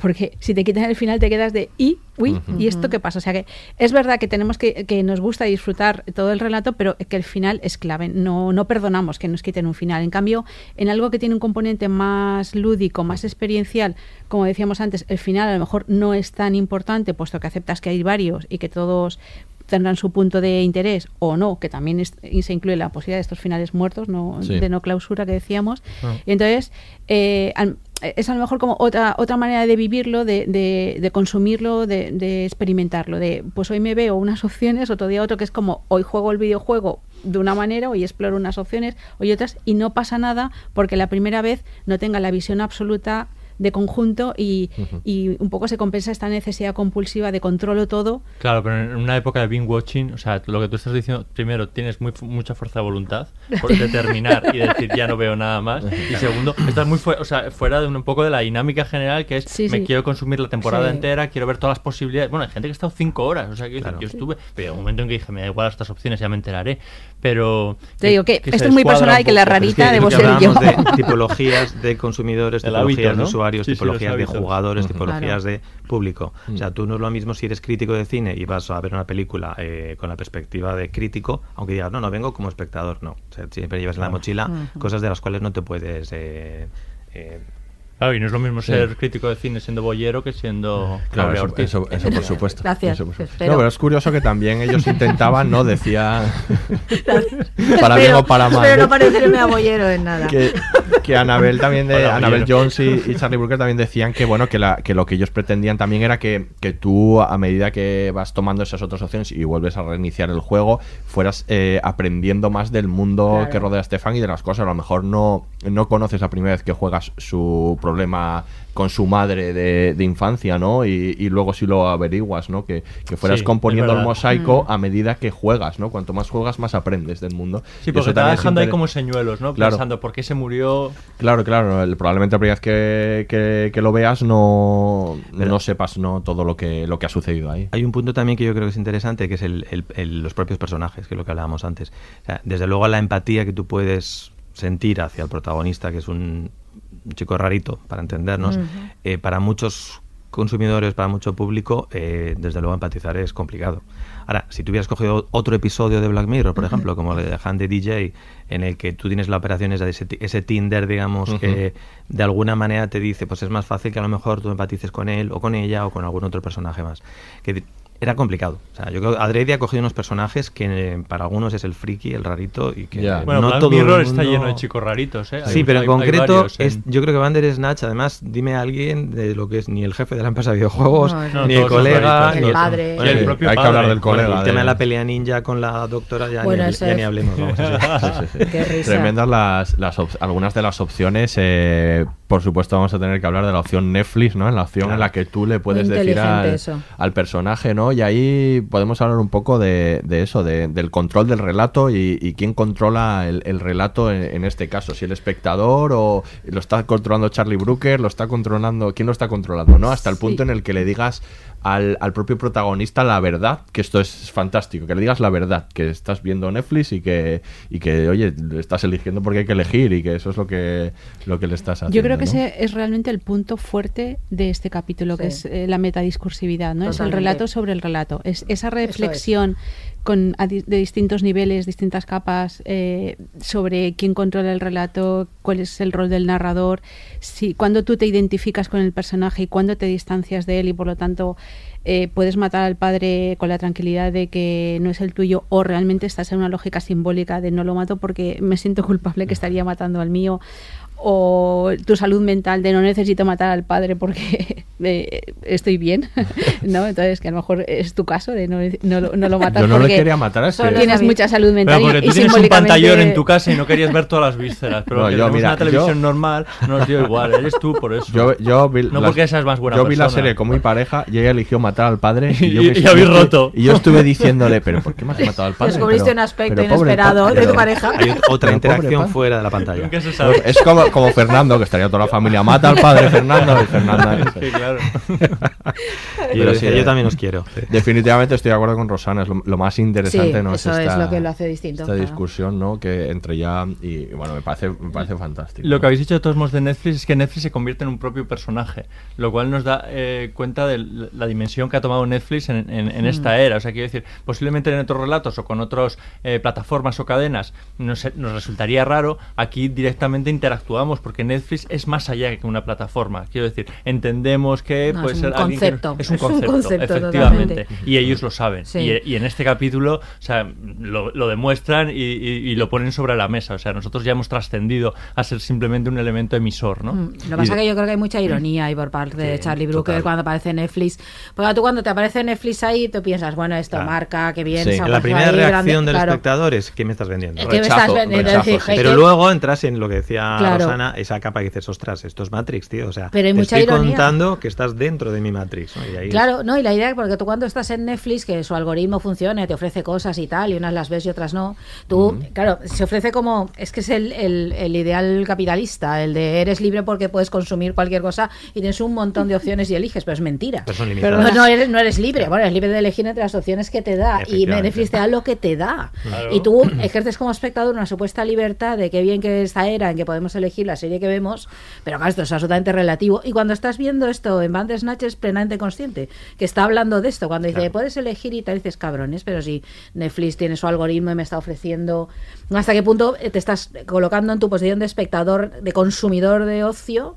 ¿Y qué es lo que haces con tu ocio? Pero ojo con eso porque ¿No? tú, a lo mejor yo y los que estamos en la mesa tenemos esa lectura, pero mucha gente no entra en esa en ese, en ese, en ese tipo de relato. O sea, se queda más con el que me estás contando y a ver qué me Ujú. cuentas. Pero no hay esa sensación de están jugando conmigo, todo esto es una metáfora de lo que está pasando en la vida real, etcétera, etcétera. Yo me volví que- loco pensando en que yo era en los años 80 jugando con mi Spectrum y que de repente alguien me viniese a decir allí que lo- una plataforma por streaming. O sea, que eso hubiese dicho, ¿qué? ¿Qué- ¿De, de qué me estás hablando? Claro, O es sea, ¿no? totalmente de Directamente, ciencia ficción de la más. Claro, pero Sí, me, sí. me identifiqué un poco con la cara de pavor de ese chico de decir, ¿qué coño es una plataforma por y, yo- streaming? y creo que No uno de los puntos importantes, que luego además creo que vamos a incidir sobre el tema, es el, el como experimento, entendiendo la palabra experimento con, entre comillas, desde luego, porque no es cuestión de novedad, porque no, ya lo hemos dicho, no, no es tan nuevo. Lo que sí es nuevo es explorarlo en una plataforma como Netflix, Claro. en un tipo de contenido como Black Mirror y con un tipo de público tan amplio como es el que tiene esta serie. Entonces ahí es donde Claro. yo creo que esta experiencia Claro. Va a generar una serie, digamos, de, de literaturas y una serie, digamos, de outputs, por así decirlo, así decirlo, que de alguna manera nos va a permitir comprender de alguna manera pues cómo, cómo funciona o cómo va a funcionar a partir de ahora esa interacción, ese polimorfismo, por así decirlo, de, eh, de la producción audiovisual que cada vez está más, más fragmentada, más segmentada y, un poquito en ese sentido muchos quieren volver atrás, otros quieren avanzar, hay que introducir además ahora otros componentes como realidad virtual, realidad aumentada y todo lo que viene.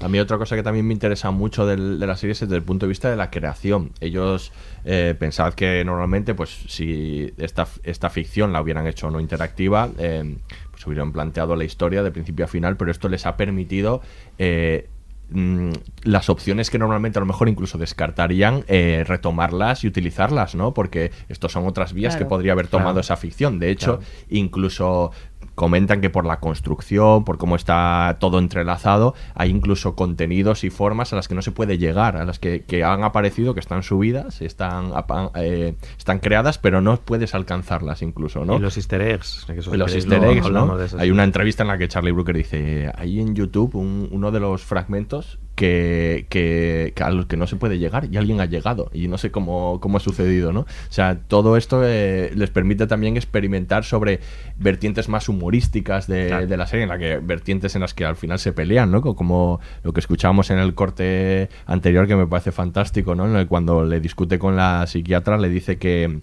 que, que le está que, que está hablando con Netflix con alguien del futuro y le dice eso no puede ser porque lo que está sucediendo aquí es muy aburrido y quién iba a estar viendo esto tan aburrido no que está sucediendo aquí vamos a darnos de hostias ¿no? Exacto. Esto no- Eso es buenísimo. Sí, pero es interesante el de, mira, ahora está bien, porque me has venido al pelo para algo que quería decir hace rato, pero, sí, pero como lo ha ido por otro lado, esta idea de esto es muy aburrido, vamos a poner algo para no aburrirnos. Eh, cuando hablamos de la complejidad de los relatos, claro, esta, todo este tipo de experiencias son cada vez más complejas. Mm. Que tipo, tienes que tomar decisiones, hay que hacerlas y tal, pero que es un tipo de complejidad superficial, vaya a hacer, vaya, en fin, eh, quiero decir Pues sí que, te estás pareciendo bollero. Ah, al final va a ser que sí, al final va a ser que sí. No, quiero decir que, que la gente acepta cada vez relatos más complejos desde ese punto de vista. No, no pienso solo en series, series que sus argumentos son muy enrevesados, con muchos personajes. Pienso en, no sé, las películas de superhéroes, que es imposible explicar el, el argumento en dos líneas, porque ahí hay 26.000 personajes, no sé cuántos son principales, hay no sé cuántos malos. Todo es muy, todo muy hipertrofiado, pero cada vez la gente, yo creo que, por ejemplo, se renuncia a relatos complejos de verdad, complejos psicológicamente muy complejos, que la gente no va a ver esas películas al cine, por ejemplo, o al cine o en otras plataformas. Es decir, cada vez estamos más de acuerdo en este tipo de relatos de complejidad, mm, muy de como de fuegos artificiales un poco, que sí que son complejas, pero renunciamos a otras. Quiero decir, eh, cada vez los relatos audiovisuales se parecen más. Nos encanta la intriga y que la intriga sea muy, muy elaborada y todo muy relación causa-efecto y muy no todo ese tipo ese tipo de, de relato más convencional, pero como lleno de, de muchas ramificaciones espectaculares, por ejemplo, o el hecho de elegir, de tener que elegir opciones. Pero otro tipo de relatos que se construyen, hay, hay otro cine que no es el de Hollywood, hay otros relatos que no van por ahí, que son más complejos, que eso que dicen que es que lento es esto, ¿no? Ese tipo de relatos que mucha gente que lento no lo veo, y a lo mejor está planteando un relato muy complejo, o re- otra complejidad que requiere una atención, que a eso no se le va a prestar, pero a estar seis horas descubriendo los easter eggs de no sé qué, no sé cuántos, o a ver el cómo cambia así. Entonces, esta es la parte que yo creo que tocaría reflexionar, por lo más a los que nos dedicamos a reflexionar un poco sobre el mundo audiovisual y sobre el consumo cultural, ¿no? Porque cada vez esta, esta complejidad está muy bien, pero yo creo que va a veces en detrimento de esa otra. Es que que De, de- de esos relatos claro. de, no sé, de, de contar tienes- historias complicadas, de que personajes no mercado, convencionales. Que de- todo, claro. Ya, Entonces, bueno, Imagínate un Las von Trier, Sí, por pero que ejemplo, todo es pues que mercado. tuvieras Elige tu propia aventura. Claro. Ostras, que por qué miedo. Pues qué miedo. sí, sí, sería- Ojalá. ahí las opciones No, serían horribles, claro, seríamos claro, fatales. O Woody Allen, imagínate que ahora dijera Woody total. Allen, venga, llamo a esta o llamo a aquella para quedar esta noche. No, Dos pero no te hace falta, ya te sientes absolutamente concernido. Es una película Sí. de, de, de, de las Von Trier, por Dios, y dices, necesito algo que Sí, me... como experimento del propio autor, Sí. podría, podría ser Bueno, mira, posible. Sí, pero por ejemplo, 2000 esto- era un poco eso, ¿eh? Sí. O sea, quiero decir, Claro. ahí veías el esqueleto fijaros, una de cosa que antes habéis mencionado cuando decías, hablábamos de complejidad.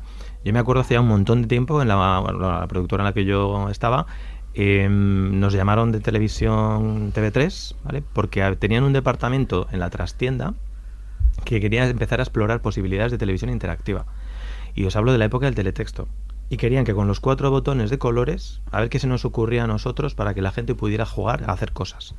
Y claro, a nosotros nos ocurría, pues obviamente era una matriz de tanto por tanto, o sea, podíamos haber hecho un, un making of de cómo hicimos aquellos experimentos que al final no llegaron a nada, pero presentamos siete propuestas diferentes con prototipo y demás, utilizando la interactividad de los cuatro botones, los cuatro colores. O sea, eh, no es nada nuevo, desde luego, No, no, no, el- no, la no. En los 90 interactividad. eso se llevó mucho. Pero el, el- para mí lo más interesante es el por qué. O sea, yo siempre pregunto, es como lo de transmedia, ¿por qué? O sea, ¿por qué quieres hacer una producción multiplataforma? Porque a lo mejor una historia lineal va a contar perfectamente lo que tú quieres. Pues mira, pues porque quiero que el público interactúe, porque quiero ver cómo reacciona, quiero ver si los puedo sorprender, quiero ver si la idea que yo tengo de por dónde van a ir va a ser así o va a ser así. Es decir, ahí hay todo un juego, una experiencia sociológica, psicológica. Pues yo creo que hablar, definir con una sola palabra eh, qué es Bandersnatch es un experimento. Sí, ¿Y no creéis que en el fondo es un poco, esto es, voy a ponerme apocalíptica, ya me ha tocado el papel este. Distópica. Distópica, total. No, pero es un poco que cada día estamos más pegados a las pantallas, que en el fondo esta sí. gamificación lo que hace es que nos pasemos cada vez más Romper rato pantallas, claro. pegados a las pantallas, viendo el mundo, un mundo, obviamente, que no es el mundo real, bueno, es- sí que es real, pero no es el, ¿no? El mundo físico. Eh, no, eh, sí, pero no sé, como muy A veces es más real nuestra vida muy ¿eh? muy Sí, claro, condicionada por aquello que vemos a través de lo que está construido para que lo consumamos a través de pantallas es. y todo este tipo de experiencias va más en ese sentido. Mm. Es decir, el, el- el- ahora necesitas más tiempo para consumir un capítulo porque al ser interactivo, claro, en teoría te da más, es como si fueran varios capítulos en uno, es verdad que hay una, lo que decía antes Rosana, ¿no? Que dice, me lo guardo para verlo en otro momento y tiene ese concepto de juego, pero es verdad que hay una, no sé, todo va, conlleva esta, ¿no? este mundo de eso, de parque de atracciones, de estar Claro, todo el es- rato en esto pero es que en todo lo- y menos en una cierta reflexión, porque cuanto más vas Claro. haciendo, dando pantallitas, jugando, que yo creo que menos hay, menos espacio para otras ficciones o para otras cosas. Es que la, re- la reflexión yo creo que o viene desde la perspectiva de la parte del autor, o sea, el, ente- lo que decías, el por qué lo hago, y luego que reflexione Sí, hombre, quien claro, quiera. todo el mundo fuera o la reflexión viene a posteriori maravilloso. de el autor hace lo que él quiere y luego el resto que reflexione y cada uno lo verá Sí. desde Ya, una pero eso tampoco es, tampoco somos creo- libres para eso. Claro, yo por lo que he visto es- y he leído es- perdón, en, en redes estos días, o sea, hay desde una, pos- una postura muy, muy clara que dicen, a ver, este señor ha cogido el formato Black Mirror suyo de todas las temporadas, solo que ha hecho una, una gamificación de, de ese proceso, digamos, de consumo. O sea, ha hecho que juguemos todos con algo que es familiar, que es elige tu propia aventura, eh, para generar además un discurso sobre el tema de si no es nuevo, si es nuevo, qué, qué aporta, qué no aporta. Pero realmente lo que he hecho es gamificar la experiencia de consumir Black Mirror en Netflix. Punto. Para otras Mm, no lo personas es un experimento narrativo que bueno coge interacciones no lineales, bla bla bla. O sea, Eh. es decir, que hay muchos puntos de vista Mm. también, elige A elige B. sí. Pero sobre todo para mí la, la gran clave desde la parte de producción eh, es el cómo se construye todo. todo, todo. y no me refiero solo a la historia, a la narrativa, a todo lo que es la experiencia Sí, en sí. O sea, esa experiencia que ellos lo reconocen en las entrevistas que les hacen, que empiezan inicialmente como algo más sencillo y poco a poco acaban construyendo un, un- un- flujo, un diagrama de flujo, un flowchart, en el que prácticamente pues bueno, est- estás diseñando un videojuego, con lo cual sí o sí están llegando a esa experiencia. Sí, complejísimo. No sé, a mí, a mí sí que me parece que, que el capítulo es muy complejo y que hay muchos niveles de, de análisis eh, que tiene y creo que tienes hasta un comentario. A mí, a mí es que Charlie Brooker me parece una mente preclara sí, en este sí, que sentido. por- Total. por y creo que está, por porque además es que lo, lo hemos comentado antes, pero creo que el comentario al final más interesante es el que él hace sobre las elecciones, ¿no? O sea, sobre, Mm. se- sobre si se puede elegir o no. Que eh, ha hecho un Eso capítulo es. interactivo en el que puedes elegir y el, su comentario es, pero puedes elegir o no, eso está en la boca de Colin, del personaje de. Colin, cuando se toman las drogas y hace todo este discurso sobre la elección, y al final lo que te cuenta es un, el, poco la historia que contaba aquella que contaba Eduardo Galeano, que contaba esta historia que era una fábula que decía que una vez había ido a un restaurante y había visto a todos los, a todos los eh, las aves del, del restaurante que se habían reunido y y el cocinero les decía, eh, eh, os he reunido aquí para que me digáis con qué salsa queréis cocinar, ser cocinadas. Y hasta que una gallina decía, yo es- perdona, pero yo es que no quiero ser cocinada de ninguna Claro, maneras. es que Y salir el de esa lógica. Claro, y el cocinero le decía, no, no, eso está fuera de cuestión. Aquí, Eso no aquí la- lo que, Eso no lo está que en la elección. es la salsa con la que es. quieres co- ser cocinada. Bueno, pues en Black Sí. Mirror Bandersnatch estás decidiendo la salsa con la que quieres ser cocinado porque vas a matar al padre igualmente y ese es el comentario su- a mí me parece muy inteligente de, de- de Charlie Brooker no se ha limitado a construir ese proceso de gamificación sino a comentarlo a la vez Sí, en el sí, propio capítulo me, parece, me parece interesantísimo ¿no? y, y que tiene todos estos niveles sí que es verdad que de- mm, vas a tener que elegir eh, o, o vas a tener que, que, que cribar quién, eh, cómo se está analizando, depende, pues a veces por sectores de edad, por influencia, por más interés o menos interés, por críticos de sí. cine, por, y, pero bueno, no sé, me parece que, que él lo pone todo ahí en bandeja para que se analice de diferentes formas y si quieres simplemente jugar, pues juegas, ¿no? Que también me parece interesante desde el punto de vista, como comentabais antes, que simplemente el hecho de que en un, en, en un, en algo tan mainstream como es Netflix, eh, el hecho de, de que aparezca este, este sistema ya es interesante de por sí, ¿no? Porque no está una- dedicado a jugadores fija- de videojuegos, sino a todo el mundo. Claro, fijaros una cosa, o sea, no lo han lanzado dentro de la temporada 5, lo han sacado solo. Sí, ¿Por qué? solo. Porque sabían que esto Claro. daba para mucha, Sí. mucha literatura y mucho debate. Y o sea, plenamente conscientes, o sea, es, repito, una experiencia. Me recuerda esta frase de McLuhan que traía aquí apuntada que decía, primero modelamos nuestros instrumentos, después ellos nos modelan a nosotros. Mm. Entonces, a partir de aquí, pues decir, bueno, vamos a ver cómo nos siguen modelando. Y lo han presentado como película y no como capítulo especial, Claro. que también es... Eh, eh, Efectivamente. ahí hay un... Es una experiencia. Como evento, Claro. sí, sí. Una, un una cosa interesante eh, que no hemos comentado y yo creo que igual merece algún comentario es eh, la época en la que está situada. Ah, sí. Yo creo que no es nada azaroso que esté en los años 80. Ujú. Ya el 1984 ya suena inquietante por las connotaciones con, con la novela de Orwell, Orwell, ¿no? sí. Además es la época en la que se está surgiendo los 80, es la época de la hiperficción explorativa, constructiva, que es cuando esto está un poco en boga y se está es realmente novedoso, no ahora, pero sino en esa época. Los 90 también son las es la época de las primeras experiencias de televisión interactiva, que era aquello de tengo la interactividad, no sé qué hacer con ella, me tengo que inventar un uso para que esto sea eh, vendible y normalmente sea o las muchas experiencias se, se orientó hacia lo comercial estrictamente y lo narrativo pues era eh, muy muy básico. Y recordaba antes cuando Aurea decía una frase de si eres interactivo me ha activado un, un recuerdo de una, un eslogan publicitario de esa época que a mí siempre me chirreaba mucho, que era de, si eres interactivo ya no eres un cautivo.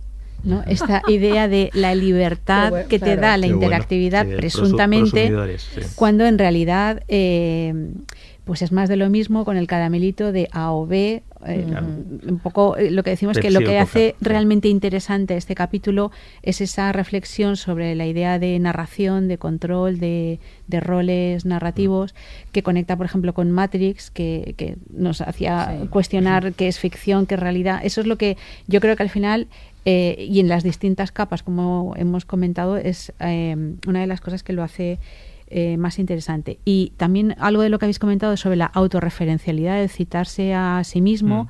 ah, Como, como productora, como Netflix, pero también todas esas referencias que, que, pues, se pueden encontrar en Internet que hay a otros capítulos. Me parece que esto es una estrategia interesante Hombre.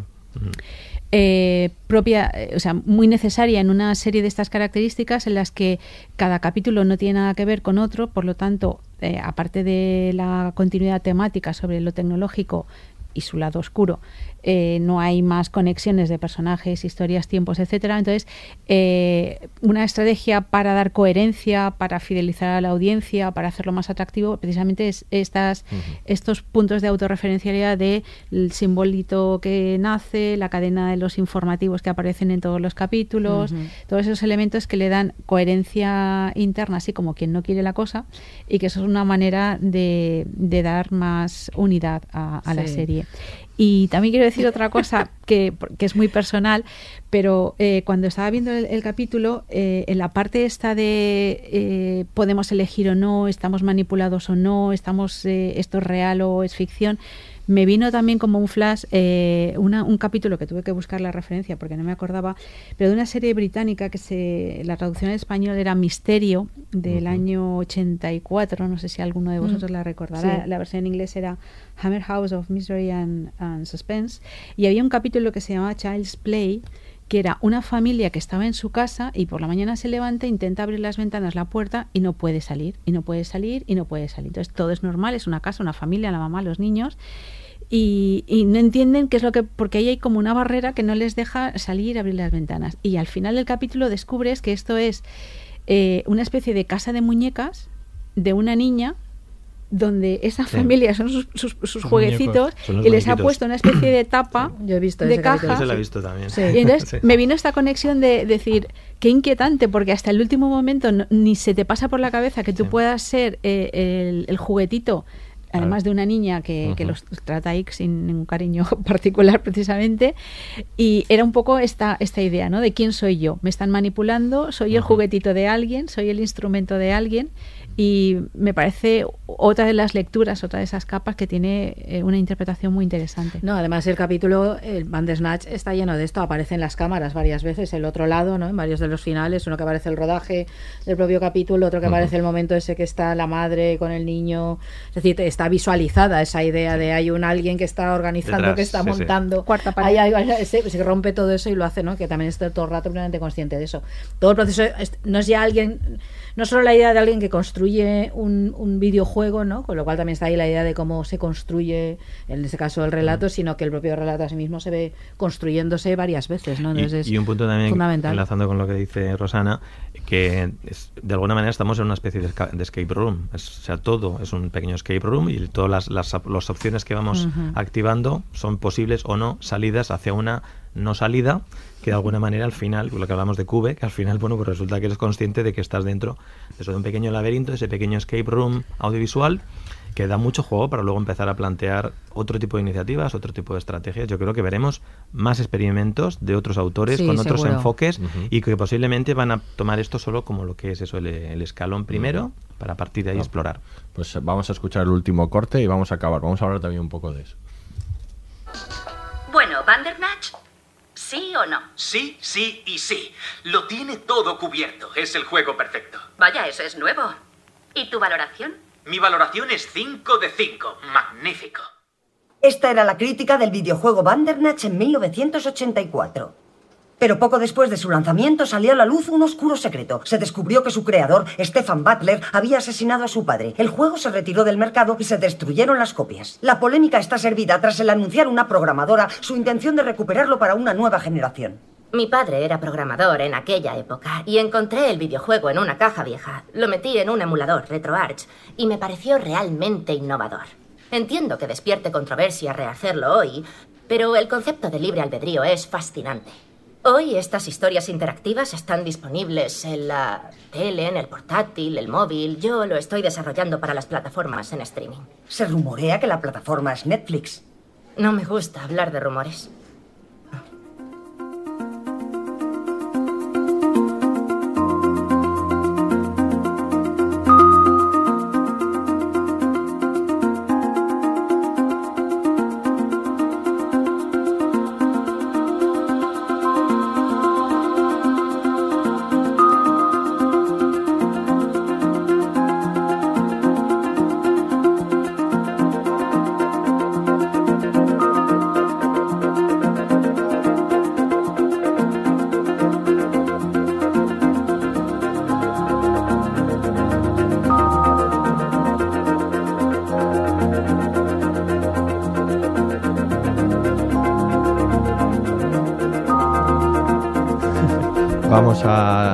Acabar ya con, con Bandersnatch, eh, como decía Fernando. Acaba con él. Acaba, opción mátalo. la opción acabar. Como decía Fernando, vamos a hablar un poco del futuro que pueda tener este, este modelo, ¿no? Esta, esta forma de, utilizar la interactividad en, en las series y, que ya pues hemos avanzado un poco, hemos dicho que, existía previamente, ¿no? Pero, pero existía ya desde, desde hace mucho tiempo. Ya hay un precedente, que hay algún artículo por ahí que lo destaca, ¿no? En Checoslovaquia. Sí, de una peli checa. Una peli checa en 1950, ¿no? Que que además se, se, pasó en una expo, en la, expo de, de, Montreal del 67 y luego fue recorriendo el mundo, ¿no? Esto es un precedente como muy antiguo, el que también como, se hacía además con, con dos proyectores con dos proyectores y entonces la gente elegía en de lo que, se, eligiera. que se eligiera se proyectaba una u otra. Claro, eran en 35, claro, en película de cine. En 35, ¿eh? o sea, fíjate. Ya Estaba ahí previsto. claro. pero el cine intenta todo este tipo de cosas interactivas prácticamente desde siempre, ¿no? El, el odorama. El odorama o el poner ruidos, el poner en la sala cosas que los espectadores decieran, ¿no? Era así toda esa idea de la interactividad. Hemos ido hablando también. Bueno, el cine es interactivo, el público reacciona. ¿no? Ahora, en alguno, pues, es, em, pues si, si ya es una cosa antigua que, que, seguimos haciendo y que se exporta a las nuevas plataformas, el futuro que puede tener eso, como decía Fernando, como punto de salida de algo. Todo, todo, todo sirve como base para construir. Entonces, construcciones de nuevas, nuevas, nuevas propuestas, nuevas estrategias. Pues eso que estamos hablando antes: escape rooms, teatro inmersivo, eh, cine experiencial. Eh, ahora está, está el, el cine accesible incluso que pueda ser, digamos, eh, experienciable por otros colectivos que no pueden ver, que no pueden oír. O sea, hay toda una línea hoy en día interesantísima abierta y yo creo que lo que tenemos que tener sobre todo es perder ese miedo a, trabajar con, con algo que ya existe o que en su momento se hizo de una manera por una parte por limitaciones técnicas, porque si hoy no nos ha dado tiempo, pero si hubiéramos pegado un, un pequeño repaso a la historia del videojuego, no desde una manera, no, no- no desde una perspectiva de plataformas o tecnológica, sino desde, desde una perspectiva de interacción narrativa, eh, nos habíamos encontrado con que los primeros juegos eran solo texto y se jugaban en, con una línea de comandos, igual que decías tal, enter, Sí, sí, sí, sí. eh, abrir puerta, enter, subir al norte, enter. Entonces hemos, pasamos desde una primera fase en la que simplemente eran frases, o sea, palabras cortas, a palabras que luego ya en una fase 2, que eran los parsers que se llamaban, que interpretaban analíticamente la, la semántica, tenías preposiciones, podías meter conjunciones, y ya el siguiente paso fue el point and click, que era el, pues, cojo el, el- el joystick o el ratón y hago clic. Y eso es lo que se ha mantenido casi casi hasta hoy. Eh, Inicialmente era más complejo incluso, porque el texto había que escribirlo y el programa tenía que interpretarlo. Luego ya eran cajitas ya de texto preconfigurado, volvemos eso a las píldoras, que cojo A o cojo B o cojo C, hago clic. Pero imaginaros hoy en día con la inteligencia artificial, con los bots, la posibilidad si algún artista creador se, se decidiera por volver a integrar ese- esa caja de texto abierta, libre, para que tú puedas escribir lo que tú quieras.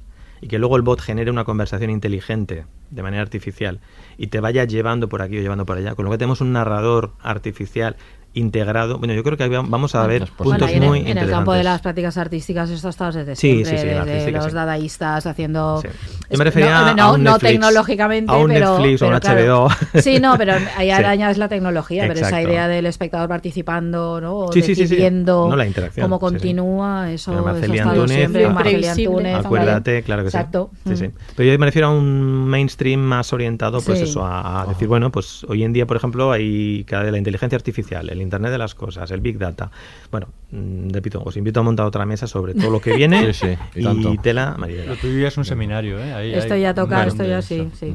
Habrá que hacerlo, sí.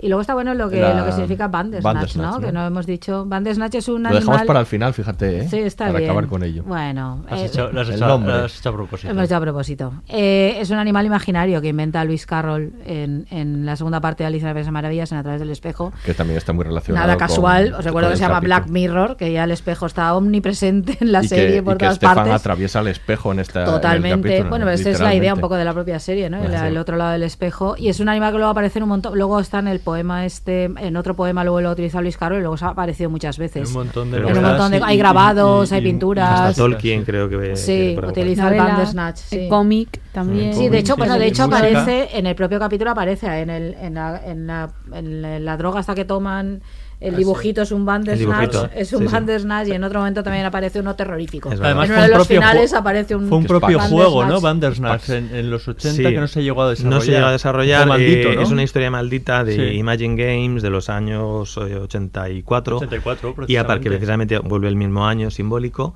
Eh, y a partir de aquí, bueno, pues se hizo una campaña, la empresa estaba en números rojos, eh, se lanzó, lanzó la publicidad de dos juegos que iban a lanzar, uno era Bandersnatch, que era para ZX Spectrum, y resultó que la, la publicidad que se hizo en revistas luego no se pudo pagar. Bueno, el caso es que después se creó una nueva empresa, las revistas estaban mm, enfadadas con, la- con, la- con los productores, eh, hubo un montón de problemas y finalmente lo sacaron con otro título, ya no fue Bandersnatch, y allá, bueno, es otra historia. A partir de ahí habría que hablar, ya te digo, bueno. de Otra otra, mesa. Otra, exacto, otra, otra. Luego, bueno, nos hemos dejado un montón de, de cositas y de noticias que da la serie por sí. Los cosas- easter eggs hemos... Easter eh, eggs y, co- y cosas. eh, Black Mirror siempre da noticias Black Mirror como que un actor como, como sí. Will Powler, que es el que interpreta a Colin, abandone las redes sociales por el odio, por la, por la, por los, por, por las alusiones que, que le han hecho, ¿no? Por su aspecto as- físico. sí, que es una cosa como muy rara, ¿no? Sí, Muy extraño. sí, sí. Ah, quiero decir, porque será porque no, no sé, no, no termino de entender muy bien ese odio que, que,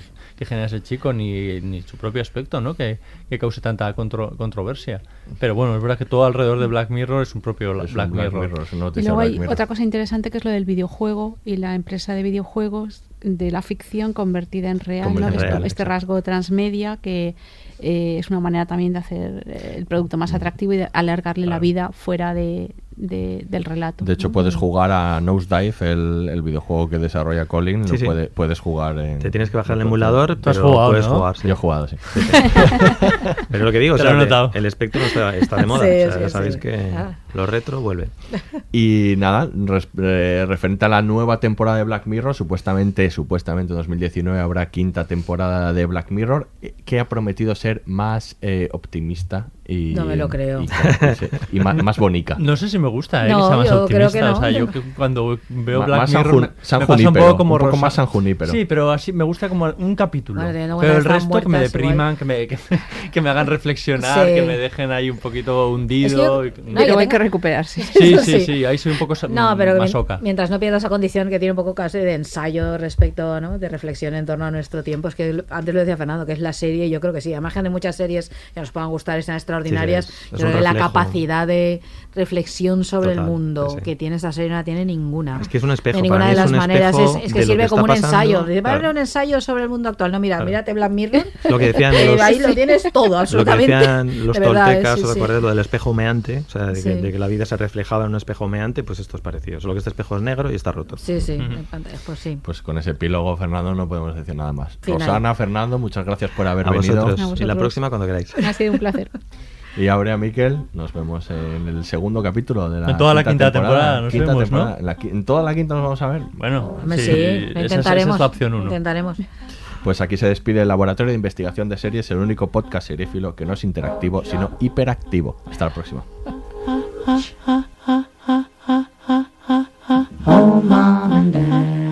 Todos los episodios y contenidos adicionales en podiumpodcast.com y en nuestra aplicación disponible para dispositivos iOS y Android.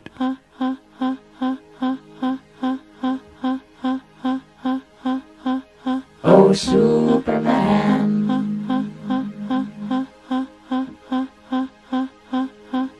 Oh, John.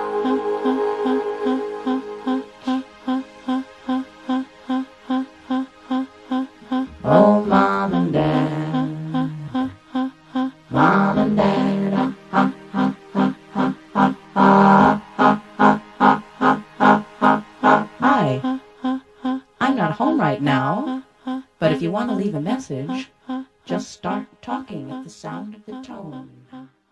Resulta que si coges dos veces el- la foto familiar, en, el, en Bandersnatch eh, se abre un final oculto. Y eso lo sabía gracias ¿Y por a qué lo jugar- sabes? Pues porque juega un montón de aventuras gráficas.